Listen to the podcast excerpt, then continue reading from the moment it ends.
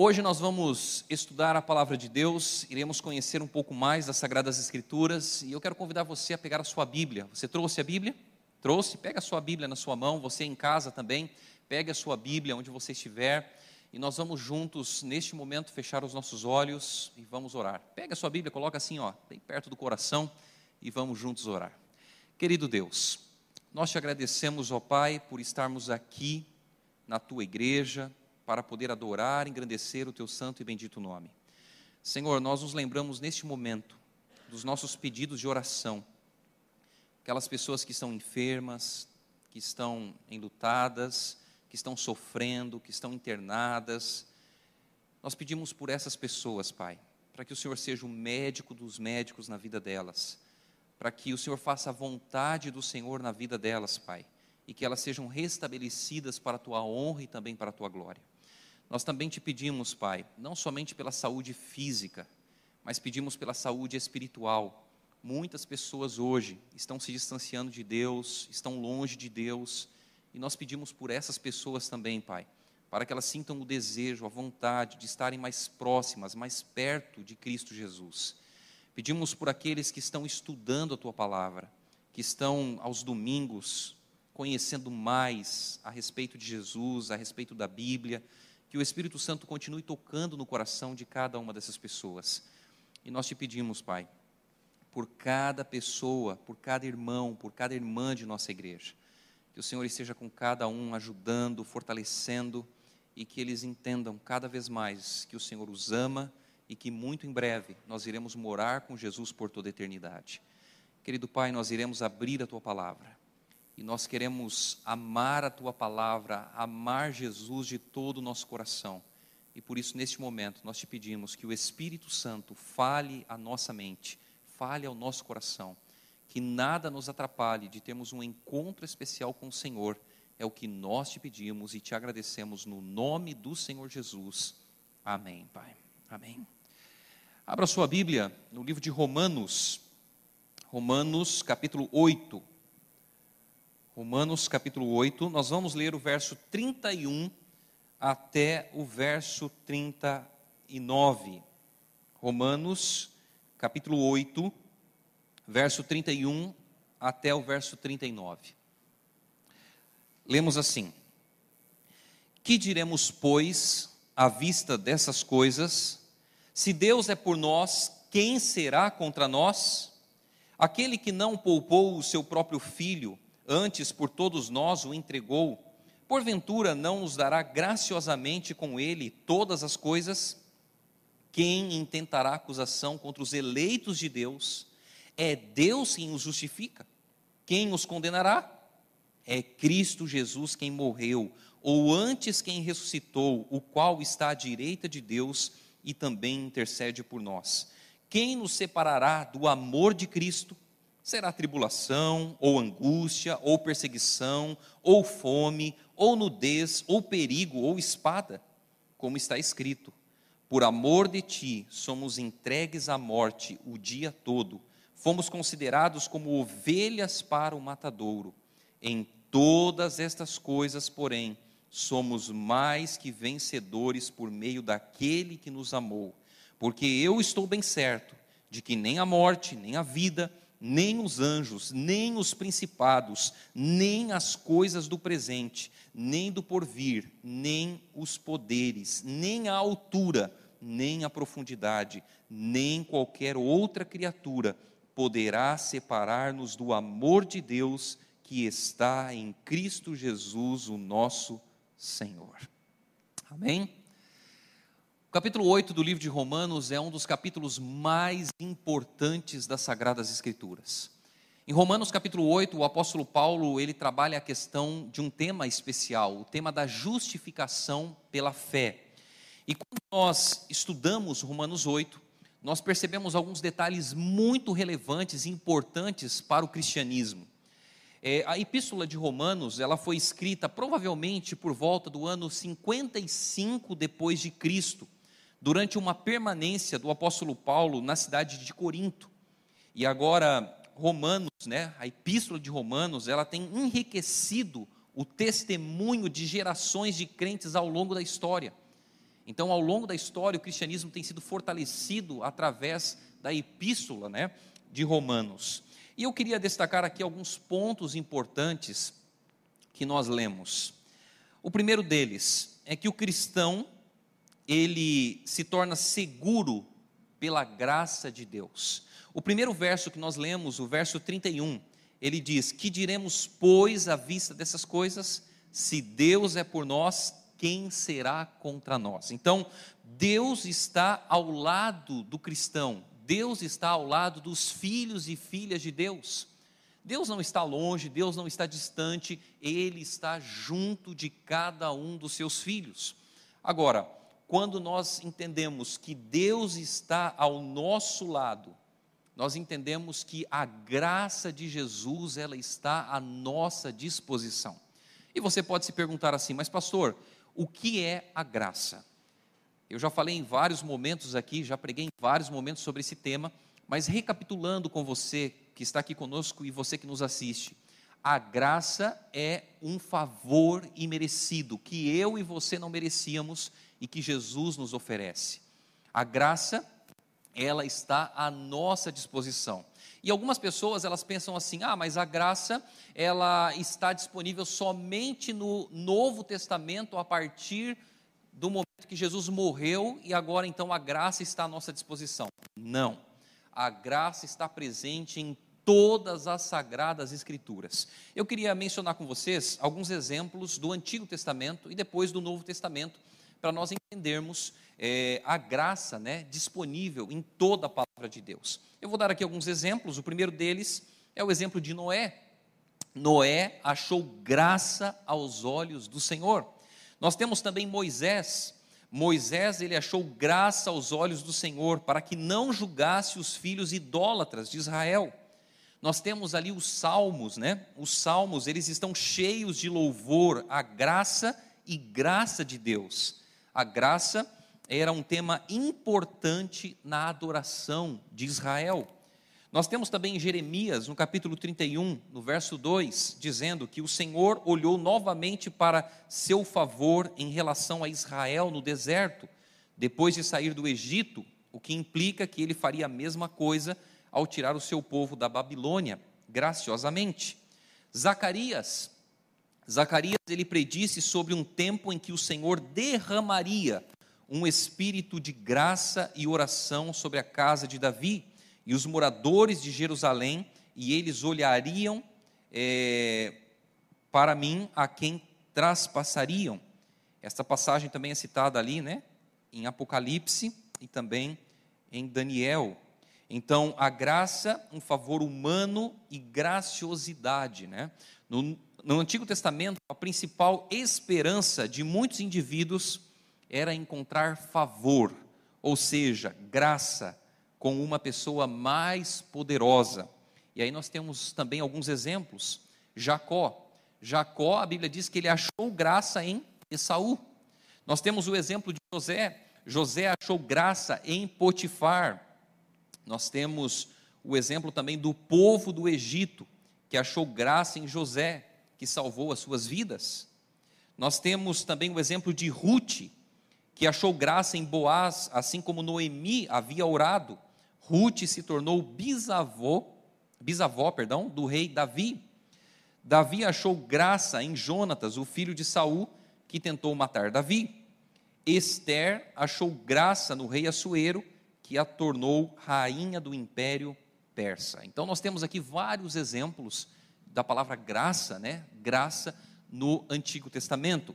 Nós temos também exemplos no Novo Testamento. E aqui nós temos alguns pontos importantes, né? A graça em relação à salvação, nós temos os dons espirituais sendo referidos como graças, e nós temos o uso literário da graça no início ou no final de muitas cartas do Novo Testamento. Eu vou mencionar aqui apenas alguns exemplos.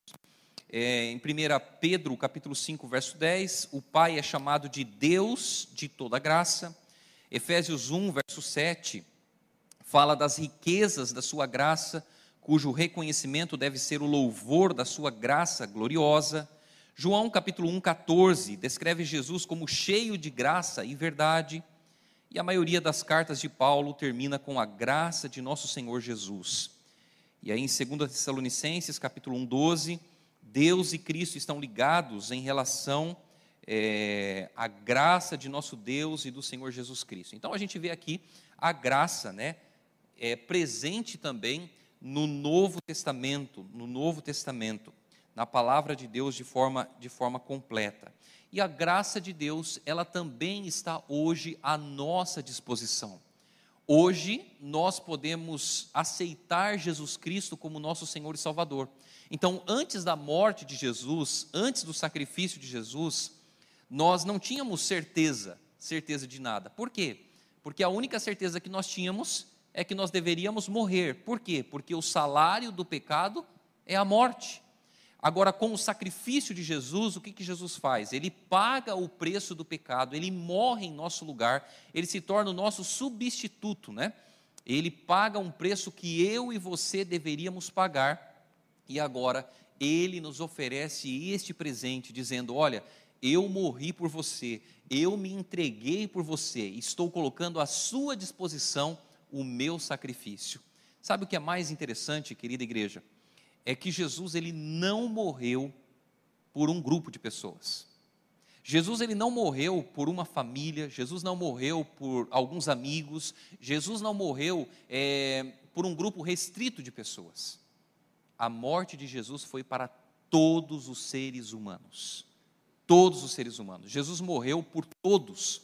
O sacrifício de Jesus foi para que todos hoje pudessem ter a vida eterna ter a vida eterna. Então, o cristão, ele pode ter a certeza da salvação em Cristo Jesus. Por quê? Porque no versículo 33 que nós lemos, a Bíblia diz assim: olha, quem intentará acusação contra os eleitos de Deus? É Deus quem os justifica. Então, a justificação, a justificação é o que nós temos de mais valioso como cristãos, mais valioso. E o que é a justificação, pastor? O que é a justificação? Nós somos justificados por Cristo quando nós aceitamos Jesus como nosso Senhor e Salvador. Quando nós nos colocamos nas mãos de Cristo, nós agora somos filhos e filhas de Deus. Mas ao longo da nossa vida, o que, que vai acontecendo? Nós vamos tendo problemas, vamos tendo dificuldades, vamos errando, vamos falhando. E nós agora nos colocamos nas mãos de Jesus e pedimos o que a Deus? Perdão pelos nossos pecados, perdão pelas nossas falhas.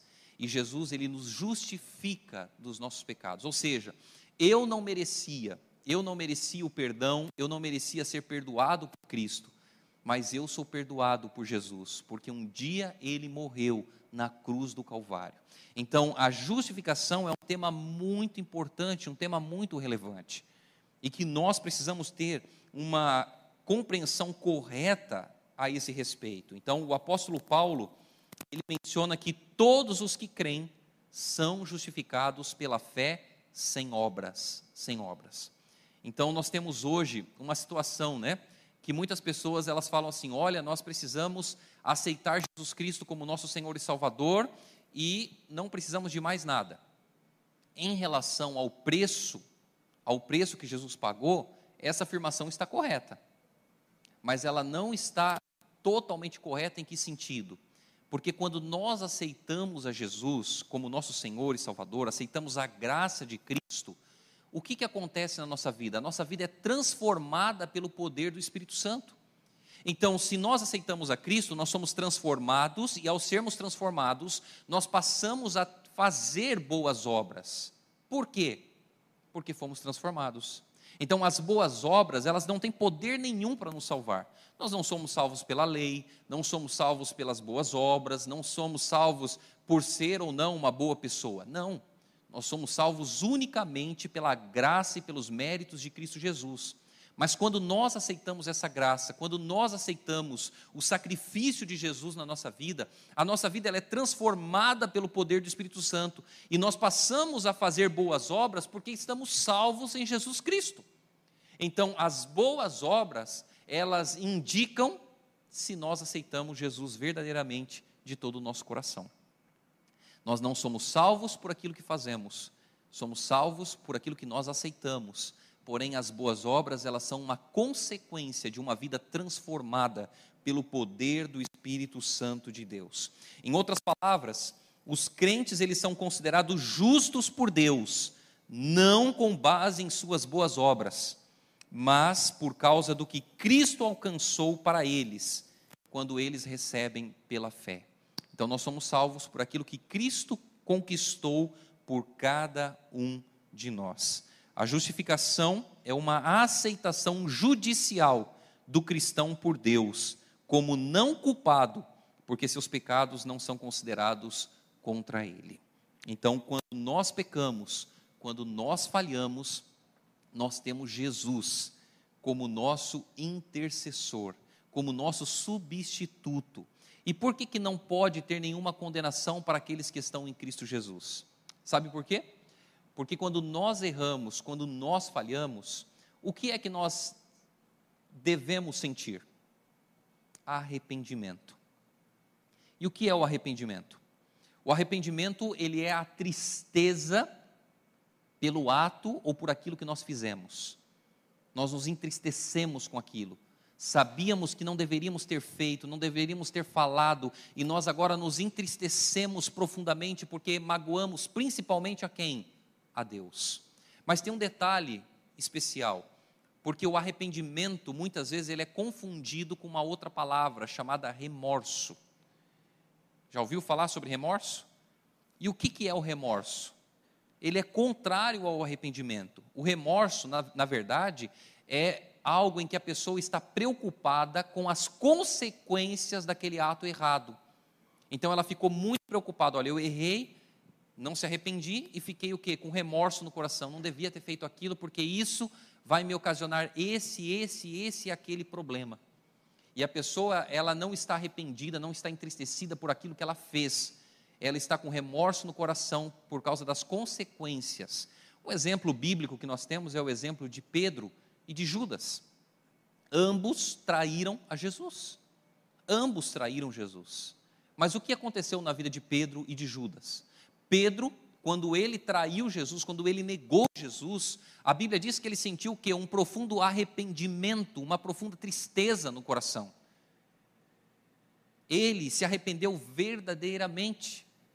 E o exemplo de Judas? Judas não se arrependeu verdadeiramente. Ele sentiu o quê? Um remorso no coração.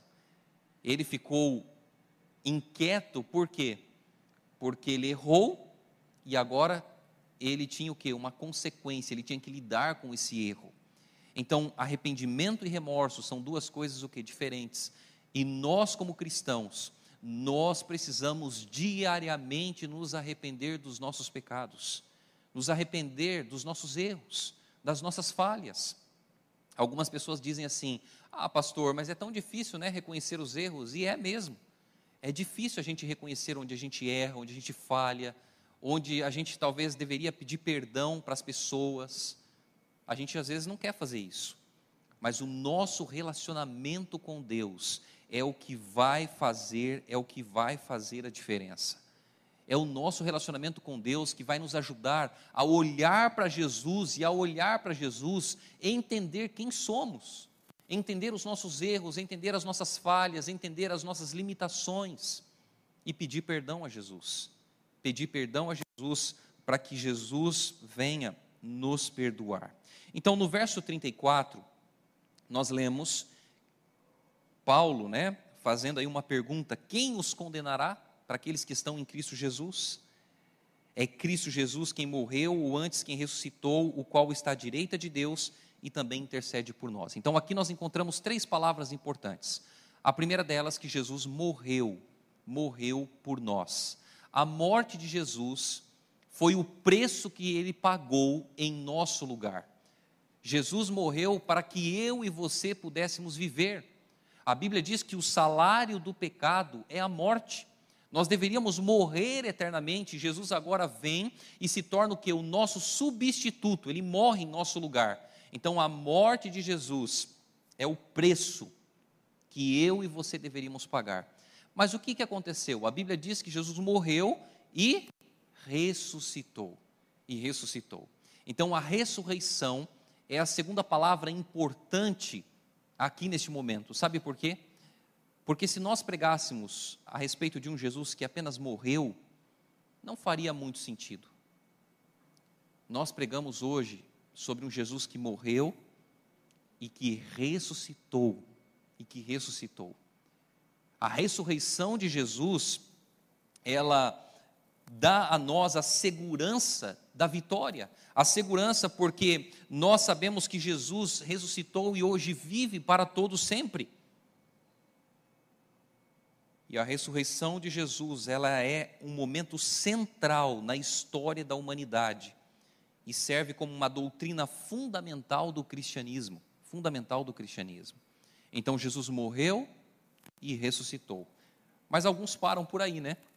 Jesus morreu e ressuscitou. Mas a Bíblia diz que ele morreu, ressuscitou e intercede por nós. Intercede por nós. Pastor, mas como assim? A Bíblia diz que Jesus hoje é o nosso intercessor. Ele intercede por você, intercede por cada um de nós. Então, o plano da salvação, nós temos três palavrinhas importantes: a morte, a ressurreição e a intercessão de Cristo Jesus. Todas as vezes que eu e você pecamos e nos arrependemos verdadeiramente do fundo do nosso coração, o que, que acontece? Nós precisamos agora de um substituto. Porque se nós pecamos, nós deveríamos o quê? Morrer. Certo? Morrer para sempre. Mas nós pecamos, arrependemos, e agora? O que, que nós fazemos? Nós precisamos confessar os nossos pecados a Jesus. E o que seria confessar os pecados a Jesus? É falar para Ele, é contar para Ele, é pedir perdão a Ele dos erros que você cometeu. E o que, que Jesus faz? Jesus ele chega perante o Pai e diz assim: Olha, o Alberto, ele pecou, o Alberto, ele errou, mas ele se arrependeu verdadeiramente.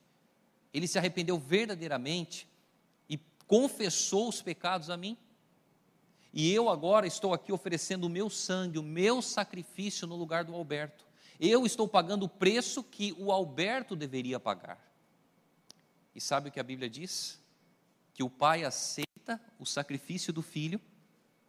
E sabe o que mais?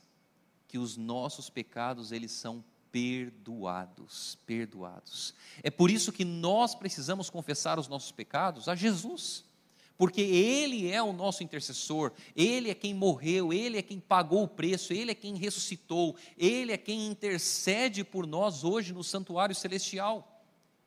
Só que existe um grande problema, uma grande dificuldade, sabe qual é? Quando nós falamos em relação a pecado, é que hoje nós vivemos num mundo onde tudo parece relativo, não é mesmo?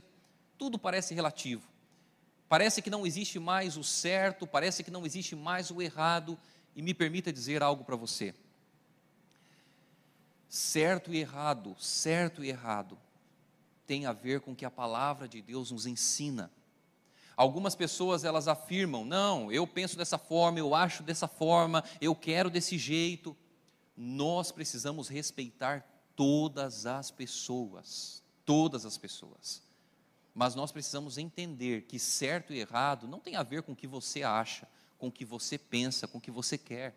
Certo e errado tem a ver com o que a palavra de Deus nos ensina.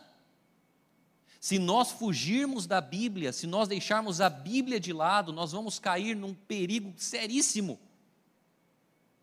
Nós vamos nos distanciar da vontade de Deus, porque hoje o mundo caminha dessa forma. O mundo hoje prega que Deus é amor, que Deus salva, que Deus cura, que Deus se importa, que Deus ele é, olha para você como a pessoa mais importante, a pessoa mais especial do mundo, e tudo isso é verdade. Tudo isso é verdade. Mas o problema é que fica só nisso. Se esquece que a palavra de Deus nos ensina que nós precisamos o que? Nos arrepender dos nossos maus caminhos, que nós precisamos voltar a nossa vida a Deus, que nós precisamos nos entregar a Jesus, que nós precisamos passar por uma transformação de vida todos os dias, que nós precisamos nos afastar do pecado. Ah, pastor, mas eu não sou perfeito. Nós não somos perfeitos. E não seremos perfeitos no aspecto de natureza pecaminosa até quando Cristo voltar, quando seremos transformados num abrir e fechar de olhos. Nós levaremos a nossa natureza pecaminosa conosco até a volta de Jesus. Mas não é porque eu e você não somos perfeitos que nós não devemos obedecer a Deus. Nós precisamos obedecer a palavra de Deus. Precisamos voltar a nossa vida à Bíblia, ao assim diz o Senhor, sim, sim, não, não, o que Deus quer, o que Deus deseja de cada um de nós. Você já ouviu falar sobre o pecado contra o Espírito Santo? E a Bíblia diz que há perdão para todos os pecados, exceto o pecado contra o Espírito Santo. E alguns afirmam assim: ah, mas o que é o pecado contra o Espírito Santo? Será que eu já pequei contra o Espírito Santo? Será que eu já cometi o pecado imperdoável? Imperdoável? Para você entender o pecado contra o Espírito Santo, você precisa entender, primeiramente, o que é o perdão. O que é o perdão? O perdão, como nós já falamos, ele começa com o quê? Com o arrependimento. Para você se arrepender das coisas erradas que eu e você fazemos todos os dias, o que, que nós temos que fazer? Nós temos que estar em comunhão pessoal com Deus todos os dias. Se você não tiver comunhão com Deus, se você não buscar a Deus, se você não estiver envolvido com as coisas de Deus, dificilmente você vai se arrepender pelas coisas erradas. Sabe por que eu afirmo isso? Porque nós gostamos das coisas erradas. Nós gostamos das coisas erradas. Então, eu tenho um relacionamento com Deus diário, eu estudo a Bíblia, eu oro, eu busco me relacionar com Deus todos os dias, eu estou na igreja, estou envolvido na pregação do Evangelho, estou falando do amor de Jesus para outras pessoas, eu estou em comunhão com Cristo, então no momento em que eu errei, o que, que eu vou sentir? Um arrependimento. Agora, se eu não busco a Deus, se eu não me importo com Deus, se eu levo um, uma vida espiritual de qualquer jeito, de qualquer forma, eu vou me arrepender pelas coisas erradas? Não. Porque o que é errado é o que a palavra diz ser errado. Você está entendendo onde eu quero chegar? Se você tira Deus, se você tira o relacionamento que você tem com Deus todos os dias, dificilmente você vai se arrepender dos seus erros. Dificilmente. Você vai achar que o pecado não é tão pecado assim, ou você vai entender assim: ah, foi um pecado necessário, foi um pecado. Eh, eu não queria praticar isso, não queria fazer isso, mas aconteceu. Esse é um grande problema. Se nós falharmos no nosso relacionamento pessoal com Deus, nós estamos correndo sérios perigos espirituais. Sérios perigos espirituais. Então, o meu relacionamento pessoal com Deus vai fazer com que eu faça uma análise da minha vida. Eu não vou analisar a vida do meu irmão, da minha irmã, eu vou olhar a minha vida. E ao olhar para a minha vida, sabe o que vai acontecer? Eu vou começar a identificar as falhas minha todos os dias.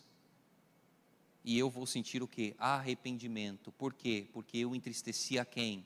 A Jesus. Porque eu aprendi a amar Jesus. Porque eu aprendi a conhecer Jesus todos os dias da minha vida, e agora eu entristeço, por que eu me entristeço? Porque eu magoei a Jesus, aquele a quem eu amo, aquele, eu, aquele a quem morreu por mim, aquele que entregou a vida por mim. E aí você se arrepende. Quando você se arrepende, você confessa os seus pecados a Jesus. Confessando os seus pecados a Jesus, Jesus intercede por você no santuário celestial. E os seus pecados eles são perdoados, eles são apagados, eles são lançados nas profundezas do mar. Agora, quando você não sente o arrependimento, você vai confessar os pecados a Jesus? Não. Por quê? Primeiro, porque você não acha que está errado, certo?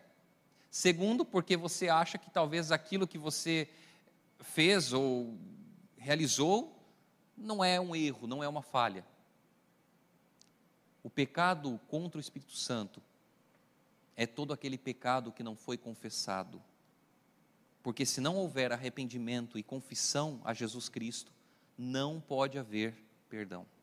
Não pode haver perdão. Então, confessar os nossos pecados a Jesus é muito importante. Só que nós só vamos confessar, lembra?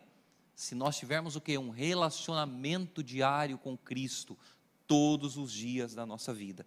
E aí quando Paulo, ele diz, né? Quando ele diz assim para nós, no verso 34, quem os condenará? Quem os condenará? Nenhuma condenação pode existir para aqueles que estão em Cristo Jesus. Nenhuma. Nenhuma. Hoje, Jesus ele intercede por nós no santuário celestial. E se nós pecarmos, nós temos um advogado perante o Pai, Jesus Cristo, a Bíblia diz. E nós podemos pedir o perdão dos nossos pecados a Jesus, e Ele irá nos perdoar. No versículo 35, quem nos separará do amor de Cristo? E aqui Paulo, ele começa a colocar os sentimentos, né? O sentimento de tribulação, de angústia, perseguição, de fome. E às vezes os sentimentos, eles tomam parte da nossa vida. Paulo diz que nada pode nos separar do amor de Deus, nada.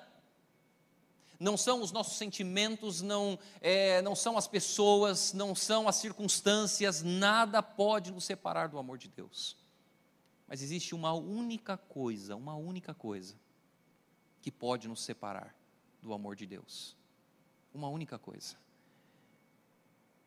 Sou eu mesmo. É você mesmo. Por quê, pastor? Porque você tem essa liberdade.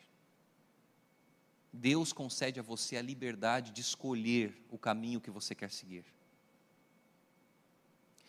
Deus, ele morreu por você. Ele ressuscitou por você. Ele intercede por você. Ele justifica você. Mas a sua escolha é o que vai fazer a diferença. Se eu escolher os caminhos longe de Jesus, estar longe de Jesus, não é Cristo que escolheu estar longe de você, é você que escolheu estar longe de Cristo. Nós precisamos todos os dias escolher Jesus, porque nada pode nos separar do amor de Cristo. Nós somos vitoriosos em Jesus através da morte, através do sacrifício, através da ressurreição, através da intercessão de Cristo, nós somos vitoriosos em Cristo Jesus. E o verso 37 é um dos versos mais bonitos. Em todas estas coisas, porém, somos mais que vencedores por meio daquele que nos amou. Amém? Nós somos mais que vitoriosos por meio de quem? Daquele que nos amou. Não sou eu, não é você, não são as pessoas que vão nos dar a vitória. A vitória, ela vem através de Jesus Cristo. É através de Cristo que eu e você podemos ser vitoriosos. E Jesus, ele nos dá essa certeza. E o versículo 39, nem a altura, nem a profundidade, nem qualquer outra criatura poderá separar-nos do amor de Deus que está em Cristo Jesus, o nosso Senhor. Deus, Ele já fez tudo por você, Ele já fez tudo por mim, Ele deu a própria vida por amor a nós. O plano da salvação foi instituído para que eu e você pudéssemos ter a vida eterna em Cristo Jesus. Lembra que eu disse para você que Jesus morreu por todas as pessoas? Então todas as pessoas serão salvas? Não. Por que não? Porque só pode existir vida em Jesus Cristo. Se eu escolher viver uma vida longe de Jesus, eu não estarei salvo. E é por isso que o convite de Jesus é para que você aceite a graça dele, aceite o sacrifício dele, viva para Jesus todos os dias, testemunhe do amor de Cristo para as pessoas, fale de Jesus para as pessoas. Quando nós amamos, quando nós somos felizes por aquilo que nós aceitamos, nós não ficamos calados, nós anunciamos, nós falamos, porque nós queremos que as pessoas tenham a mesma sensação que nós. Eu me lembro de um senhor que eu fui visitar há muito tempo atrás. Eu havia estudado a Bíblia com ele, ele havia se batizado e eu fui visitá-lo e E na visita ele me disse assim: Pastor, o meu irmão mora ali na frente, uma casa, à frente da casa dele, né? E pastor, o meu irmão é tão cabeça dura. E eu falei: Mas como assim cabeça dura? Ele não aceita o que eu falo, pastor. E eu, às vezes, tenho vontade de pegar a minha cabeça, tudo que eu conheci, tudo que eu aprendi, colocar na cabeça dele, para ele, ele entender, para ele aceitar. E às vezes essa é a mesma reação que nós temos, às vezes, né? Nós queremos falar, queremos testemunhar. Mas entenda uma coisa: Deus respeita a nossa escolha, Deus respeita a nossa decisão. E me permita dizer para você que está em casa: Deus respeita a sua escolha, Deus respeita a sua decisão. Deus morreu por você, Ele ama você, Ele quer salvar você, Ele quer salvar a sua família. Na verdade, Deus ele já fez tudo o que poderia fazer por você. Hoje, Deus espera uma única coisa: a sua entrega, a sua decisão nas mãos dele.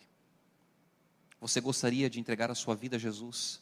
Você gostaria de entregar a vida da sua família nas mãos de Deus? Esse é o convite que Deus faz para você. Esse é o convite que Deus faz à sua família hoje. Vocês que estão aqui conosco presentemente, Deus também deseja hoje salvar você, salvar a sua vida. Deus hoje deseja que você também se coloque nas mãos dEle. Será que talvez eu tenha falado hoje para alguém que está longe de Jesus, mesmo estando na igreja? Será que hoje eu tenha falado para alguém que precisa rever a sua vida espiritual, que precisa voltar os seus caminhos para Jesus, que precisa se colocar nas mãos de Jesus. Me permita dizer para você, a vitória já é ganha, a vitória já é certa em Cristo Jesus.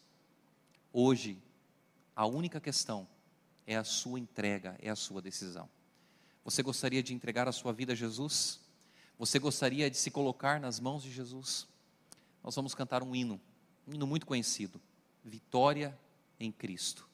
Enquanto nós estivermos cantando esse hino, fale com Jesus, reflita no que Jesus fez por você e faz por você hoje.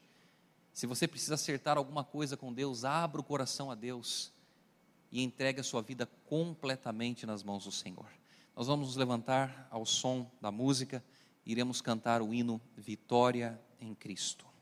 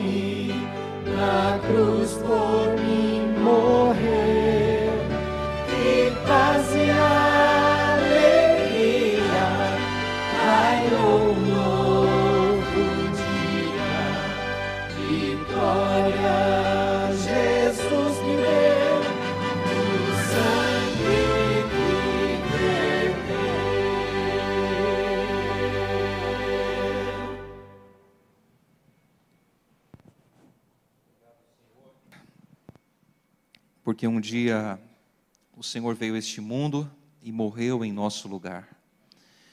Obrigado, Senhor, porque o teu sacrifício é o suficiente para a nossa vida hoje. E nós queremos nos colocar em tuas mãos e sermos vitoriosos em Cristo Jesus. Portanto, Pai, se porventura temos nos afastado de Ti, talvez tenhamos ido longe demais, neste momento, Senhor, nós queremos pedir perdão pelos nossos pecados, pedir perdão pelas nossas falhas, e nós queremos segurar firmemente nas mãos de Jesus, queremos ser justificados por Cristo. Queremos, a Deus, nos preparar cada vez mais para nos encontrar com Jesus nas nuvens do céu. Querido Deus, toma a nossa vida em tuas mãos, toma a vida de cada pessoa aqui presente em tuas mãos. Derrama sobre nós as tuas bênçãos e nos ajude nos momentos da nossa vida a termos cada vez mais a certeza da vitória em Cristo Jesus. Somos vitoriosos por meio de Cristo Jesus e nós louvamos o teu nome por isso, Pai. Fica conosco, nos abençoa, abençoa as famílias da tua igreja. É o que nós te pedimos no nome do Senhor Jesus. Amém, Pai. Amém. Deus abençoe você, Deus abençoe a sua família. Tenhamos todos um sábado feliz e deleitoso na presença de Deus.